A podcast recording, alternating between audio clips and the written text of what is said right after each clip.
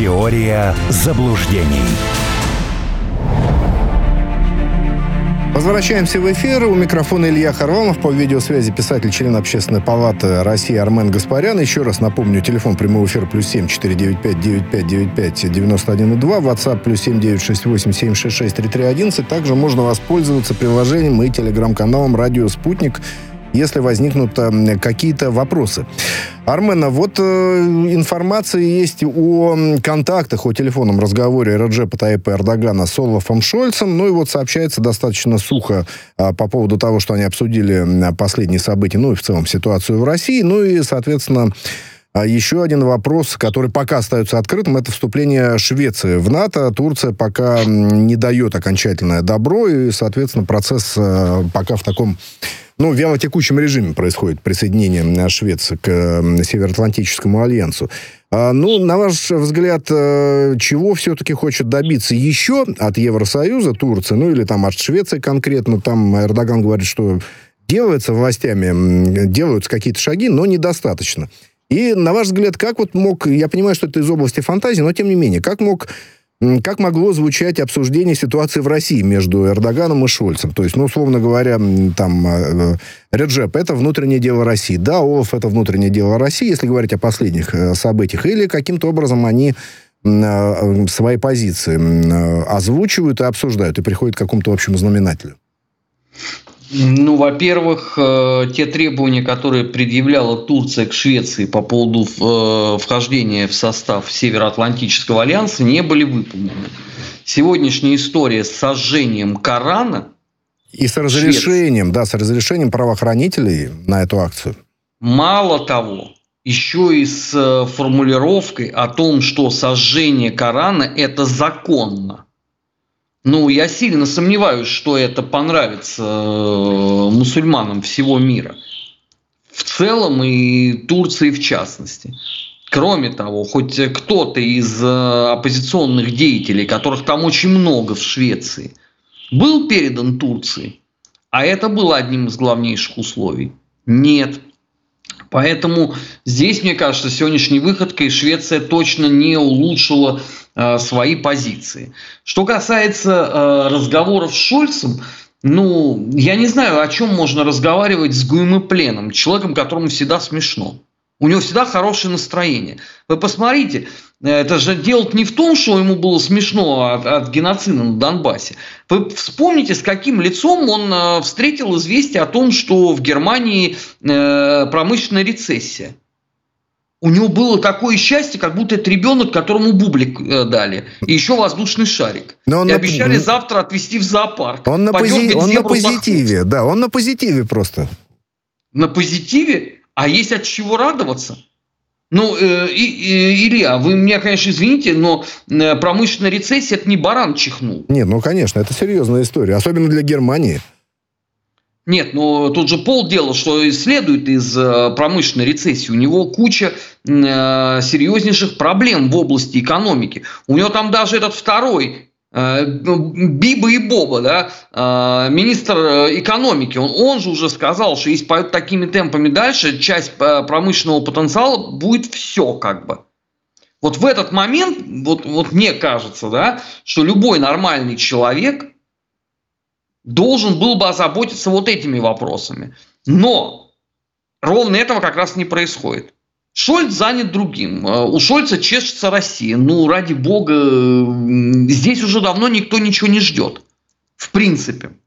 От Германии. Шольцу удалось сделать, э, на мой взгляд, невозможное. В принципе. Чтобы при слове Германия тошнило даже тех, кто в Германии испытывал э, многолетние симпатии. Это надо сильно было постараться. Но это я в данном случае, например, про себя говорю. Э, мнение людей, ну, в сети полно, в общем, э, заявлений по этому поводу э, наших военнослужащих в зоне СВО. Что они говорят по поводу того, что впервые за 79 лет на русской земле появились Лео Панцеры с, с, с крестом Фридриха на броне. Вот Шольц бы об этом, может быть, поразмышлял бы, но это, наверное, не так смешно. Поэтому Не знаю, может, ему Эрдоган на анекдот какой-нибудь рассказал свежий. Ну, на отвлеченную тему разве что.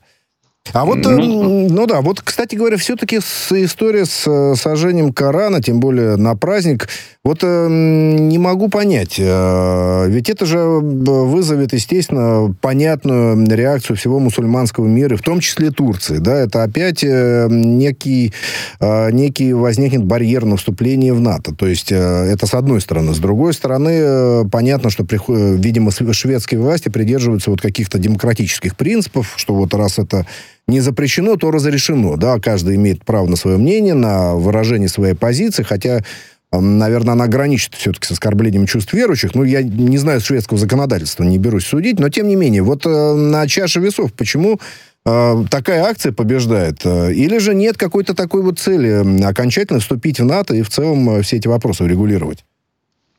Я думаю, что здесь ларчик очень просто открывается. Я думаю, что они действительно искренне не понимают, что для э, мусульман это священная книга. У нас-то просто привыкли, да, к тому вот э, определению, что такое вот есть религиозное чувство Европы. У нас это еще все, знаете, так вот с придыханием произносится, что, дескать, вот там они там по воскресеньям ходят в церковь и поют. Ну где вы такую, вот такой Запад сейчас видите? С рождественских Л... елок снимают э, звезды рождественские, чтобы не оскорбить э, да, ЛГБТ, да. трансгендеры, черти чего происходит. Поэтому для них э, Коран, ну, это что-то такое, знаете, очень непонятное. Э, ну, и подумаешь, ну, вот спалили и спалили. А то, что мусульмане от этого э, на дыбы встают, они искренне себе не отдают отчет, почему. Ну, собственно, да, это ровно та же история, как с гарантиями по безопасности э, России. Когда вот мы э, месяцами толдычили, да, на нас смотрели, но не очень понимая, что они хотят вообще. Как бы, ну нормально же все, да, что, как бы дела делаются, ну и хорошо. Вот э, то же самое сейчас э, э, происходит с Турцией. Здесь, знаете, такая э, параллель, это во времена моего далекого уже детства там тоже нашелся деятель, который книгу написал, сатанинский, как они там, стихи, что ли, это да, называлось? Да, да, Ружди, Ружди. Да, Салман Ружди. Угу. Вот там движение было. Ну, видимо, шведы хотят э, себе такую же дискотеку. Ну да, а Шарли ну, Эбдо, Париж, э, это что уже, так сказать, забылось как-то, что ли? Конечно, забылось. Ну, потому что они же там ходили, взявшись за руки, и орали же Суи, Шарли. Угу. Ну, это бессмысленно. Потому что за 30 лет все, что можно в, в Европе, абсолютно размылось. А э, в мусульманстве достаточно сильно очень консервативное, назовем это так, начало. Собственно, ну, э, что мне тут рассказывать? Э, Все по этому поводу сказал э, Рамзан Ахматович Кадыров. Причем очень подробно. Ну, кому интересно, в его телеграм-канале просто посмотрите. Как бы вот это позиция мусульман. Очень здравая и правильная. У нас есть комментарии от слушателя. Ну, наверное, мы подтолкнули его к этой мысли. Они не хотят в НАТО, вот нашли э, повод. Есть цель отвертеться от НАТО. Но, не знаю, это, конечно, конспирология, это одна из версий, но, тем не менее, э, и такая мысль тоже может в голову прийти. Ну, а я не знаю, если они не хотели в НАТО, а зачем они инициировали этот процесс? Ну да, вот, а, противоречиво. Вот, здесь же, э, вы поймите, вот я всем задаю один и тот же вопрос. Скажите, а кто слышал, чтобы у нас кто-то там, я не знаю, политик, общественный деятель, ну кто-нибудь, чтобы он грозил вот за последние там 30 лет Швеции или Финляндии. Вот было такое разве? Нет, они сами себе придумали эту историю и побежали. Ну, понятно, под воздействием э, Вавилонской башни. Но, тем не менее, они делали это вполне а. самостоятельно и б. осознанно. Они просто искренне не понимали, почему у Турции возникли вопросы. Потому что это, опять же, да, это же вот э, в порядке той самой э, неврастении, да, если где-то есть какой-то политик, который ведет себя не очень понятно по отношению к Западу, значит, все его оппозиционеры – это по определению хорошие люди, надо создать им максимально комфортные условия. что и было сделано. Но когда встал вопрос э, о одобрении заявки Швеции, Эрдоган говорит, подождите, а вот это, вот все. Ну и ему что сказали? Что греш, грешно э, такое требовать. Ну вот, соответственно, и проистекает все отменно.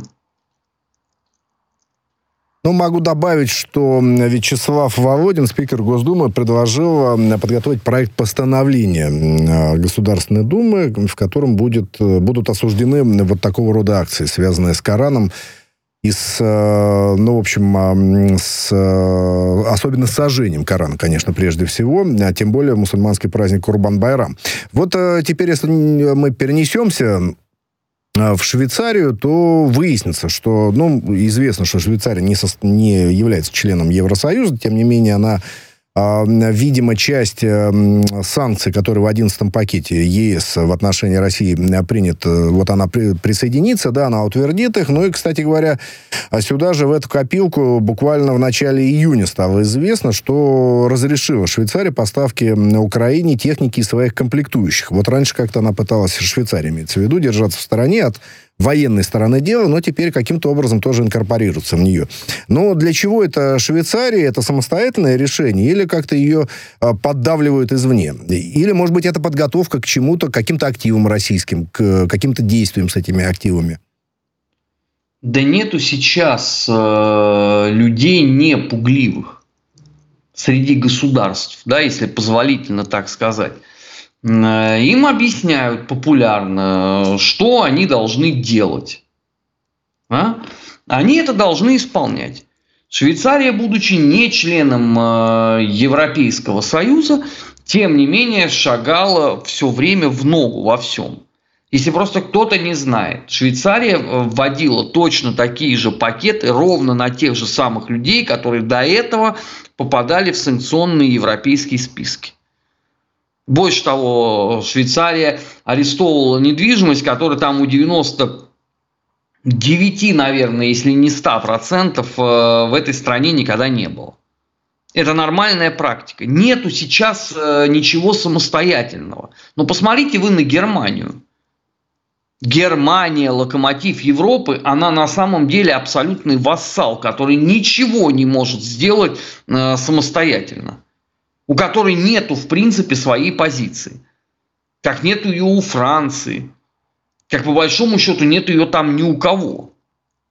А у гораздо более э, больших и серьезных держав. Что, есть у Италии? Нету. Так почему Швейцария должна быть исключением? И, кстати, сто лет э, назад именно в Швейцарии был суд Европа против большевизма. Это так просто. Для понимания, что из себя представляло абсолютно нейтральное государство. А вот если сравнивать Германию при Олафе Шольце и Германию при Ангеле, при Ангеле Меркель, э, наверное, в пользу Меркель это сравнение будет. Э, при ней хоть там какая-то часть суверенитета присутствовала, или, или примерно то же самое? Ну, вы знаете, я много критиковал э, германскую внутреннюю политику в эпоху Меркель, но глядя на то, что исполняет Шольц, надо все вообще слова взять назад и сказать, что это было лучшее, э, что вообще в принципе могло случиться э, после Бранда, Вилли Бранда. Но Шольца тоже можно с чем-то сравнивать. Да? Например, с эпохой Веймарской республики. Он э, с этой точки зрения лузер вполне себе вот э, того разлива. Вопрос в другом, насколько как бы германское общество было готово к повторению веймарского эксперимента 2.0, а к тому все идет, судя по всему. И что будет дальше? С германской политикой по итогам а, всего вот этого увеселительного мероприятия. Там, по-моему, просто вот э, Германия, ну это буквально новость последних дней, выступила против э, планов. Ну, пока это, конечно, на уровне обсуждения, передачи именно самих активов, ну вот тела, да, вот этих активов э, Украине. И это, в общем, а, для кого-то выглядело странно, да. То есть какие-то проценты можно передавать, а сами эти активы неприкосновенны. Вот Да и проценты да. тоже нельзя. И проценты тоже нельзя, да. Проценты они там пытаются, да, как-то передавать. Вот почему вдруг Берлин занял такую именно позицию?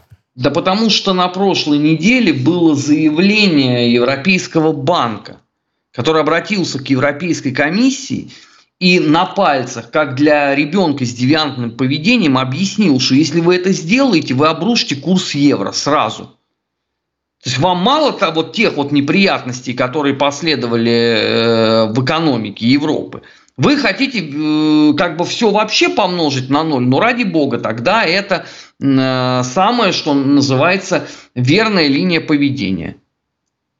Им же объяснили все, поэтому Германия э, тут же сказала, нет, ну что-то как-то это может быть и не нужно. Да, и тем более, да, каждый из этих стран рассчитывает, что все-таки в конце концов что-нибудь они придумают. Голь на выдумке хитра. Деньги они эти отожмут. Но эти деньги проще пустить на восстановление убытков своих, а не чужих. Тем паче, что с каждой недели аппетит Киева растет. На прошлой неделе было более полутриллиона. Вы понимаете, что это никаких э, активов ничьих не хватит? И это же процесс, он безостановочный. Потому что если ты ничем не занимаешься, в принципе, в стране, кроме контрнаступления, вот у тебя нету вообще никаких других там ни экономики, ни социалки, ничего нету, то, естественно, с каждой недели счетчик будет увеличиваться. А если он до триллиона дойдет, тогда что делать? Ну, это как э, с госдолгом США, там э, увеличивается цифра, э, так сказать, геометрической прогрессии.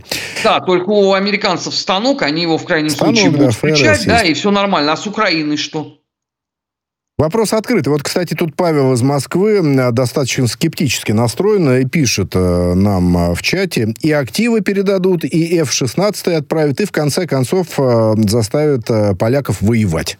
Вот э, что скажете, Армен, на такой Нет, скепсис? Ну, это вполне может быть. Э, что действительно, я же говорю, что они, может быть, что-нибудь придумают. Пока на, на данную конкретную минуту механизма у них нет. То, что F-16 передадут, я нисколько не сомневаюсь. И все передадут. Все, что хутор просит. Ну, если до этого э, все это не закончится. Потому что все чаще говорят про осень. Угу. Причем говорят транспарентные СМИ. Wall Street Journal, New York Times – Вашингтон Пост э, и, и так далее. Э, что касается поляков, ну, это вполне допустимый вариант, что там э, сделают набор добровольцев и отправят туда. А там армию, вопрос, армию увеличили в два раза ведь. Поляки? Да, а там были планы по увеличению двукратному О, армии. А, да, а проверка знаю. армии, она в чем? Вот в участии, наверное, в каких-то мероприятиях. Вот смотрите. Э, сто лет назад, в 30-х годах, э, поляки через, как бы мы сейчас сказали, лоббистские структуры э, закупили вал публикаций в основных европейских газетах, что именно польская армия главная в Европе что все остальные вообще никто, последние, особенно немцы. И вот поляки – это самые серьезные силы, и с ними надо считаться. Но это же никто не проверял, правда? До 1939 года. А проверка показала, что, извините, нет. И молодой на тот момент вермахт, ну, молодой с точки зрения образования себя, да, а не с точки зрения как бы германской военной традиции школы, достаточно оперативно э, всю эту историю завершил. Э, пафос-то поляков строился на разгроме Тухачевского. А здесь сейчас он на чем э, базируется? На приключениях польских добровольцев в зоне СВО, так извините, вот этот опыт тоже явно не положительный, судя по результатам. Поэтому, ну, могут они, конечно, да, там э, усилить набор добровольцев. Но я сильно сомневаюсь, что э, поляки именно будут объявлять войну. Вот войти с полицейской миссией на запад Украины, якобы для поддержания там условно некого порядка, а по большому счету для э, подготовки э, передачи восточных кресов э, назад. Вот это да, это они могут. А воевать я не думаю. Вот еще какая у нас тема есть. Никита Кислицын, бывший главный редактор журнала «Хакер», сотрудник одной из компаний, не просто сотрудник, а руководитель э, подразделения этой компании, которому есть вопросы в Москве, более того, он заочно арестован, а, был задержан по запросу США в Казахстане. Ну и, соответственно, Москва обращается к казахским властям, чтобы они воздержались от ускоренной передачи Кислицына Соединенным Штатам. Но примерно э, похожая ситуация была несколько лет назад назад с другим гражданином России, которого тоже подозревали в разных преступлениях, Франции, США и России. На ваш взгляд, удастся ли договориться с Казахстаном а, по поводу по поводу того, что он не будет передавать э, в ускоренном, в быстром режиме Кислицына американцам, учитывая все нюансы взаимоотношений?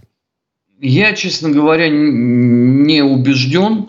Э, по той лишь причине, что все время вот с этими экстрадиционными историями чего-то где-то когда-то не хватало. Собственно, вот на моей памяти, может, я, конечно, ошибаюсь, но, по-моему, последний, кого выдали нам, это был Марцинкевич. Он же Тесак. Угу. Я вот не помню, чтобы кого-то после него передавали. Выдадут – хорошо. Нет, ну, что ж поделаешь. Ну, какие-то это... глобальные выводы из этого не стоит делать, если Казахстан, ну, скажем, передаст американцам гражданина России Кислицына. Нет, я бы не стал бы делать бы из этого выводы. Ну, помимо э, как бы основного, но он опять сейчас всех оскорбит. Я могу его озвучить, могу как бы не портить людям э, настроение в среду вечером. Но давайте не будем портить. Да, у нас э, три минутки осталось. Есть вопрос от слушателей. Тема, связанная с Молдавией. Может быть, попробуем компактно обсудить. Э, молдавское правительство законопроект одобрило все-таки о денонсации конвенции о межпарламентской ассамблее СНГ. Ну и в целом, как мы знаем, решение принято обрывать связи с, э, со структурами СНГ. Ну вот Молдавия, она движется от одного к берега к другому или где-то в воде э, может зависнуть, ну, в этой вот реке? Нет, она не зависла. Э, эта э, дырявая посудина плывет. Ну, понятно, с безрезультатным, судя по всему, на выходе. Все это предсказывалось многократно. Эти все вопросы стоит адресовать представителям определенных политических партий, молдавского политикума, которые уверяли годами, что у них все под контролем. И развитие отношений, и, и все, все, все, все. Они, по-моему, большую часть года проводили в Москве, эти люди. Все ходили, уверяли. Некоторые тогда же вообще предвыборную программу почему-то провели в э, эфире телеканала «Россия-24». Я вообще не понял, они куда избирались-то? Э, в молдавский парламент или условно там, я не знаю, э, муниципальным депутатом Химок. Это для меня загадка была. Ну вот они э, все чудесным образом сделали. А как там будет развиваться экономика? Да пускай об этом думает шестой интернационал беззубых политических конокрадов Санду. Угу. Они сделали свой выбор. Как там вот это в этой поговорке? Бывайте ихтиандры. Все, пускай плывут. Давайте слушателю ответим, но мы частично уже тему обсуждали, и все-таки, а, ну, уважим. А, как вы считаете, если мыслить условно, если дойдет до переговоров, может ли Россия пойти на какие-то уступки? Если да, то на какие? Или это исключено? Но это к вопросу об Украине, конечно. Ну, а президент страны что говорил по этому поводу? Мне кажется, что президент обозначил цели, которые должны быть реализованы. Является ли это предметом торга? Я от Владимира Владимировича такого не слышал. Мне кажется, это ответ. Ну что ж, а, спасибо большое. Если к молдавской теме, ну вот дополнение, а, дополнение такое внести, то правительство отметило, что вот эта самая межпарламентская ассамблея не решает никаких вопросов, а, связанных с СНГ. Ну, это так э, реплика. Спасибо большое. С нами на связи был писатель, член Общественной палаты России Армен Гаспарян. Теория заблуждений.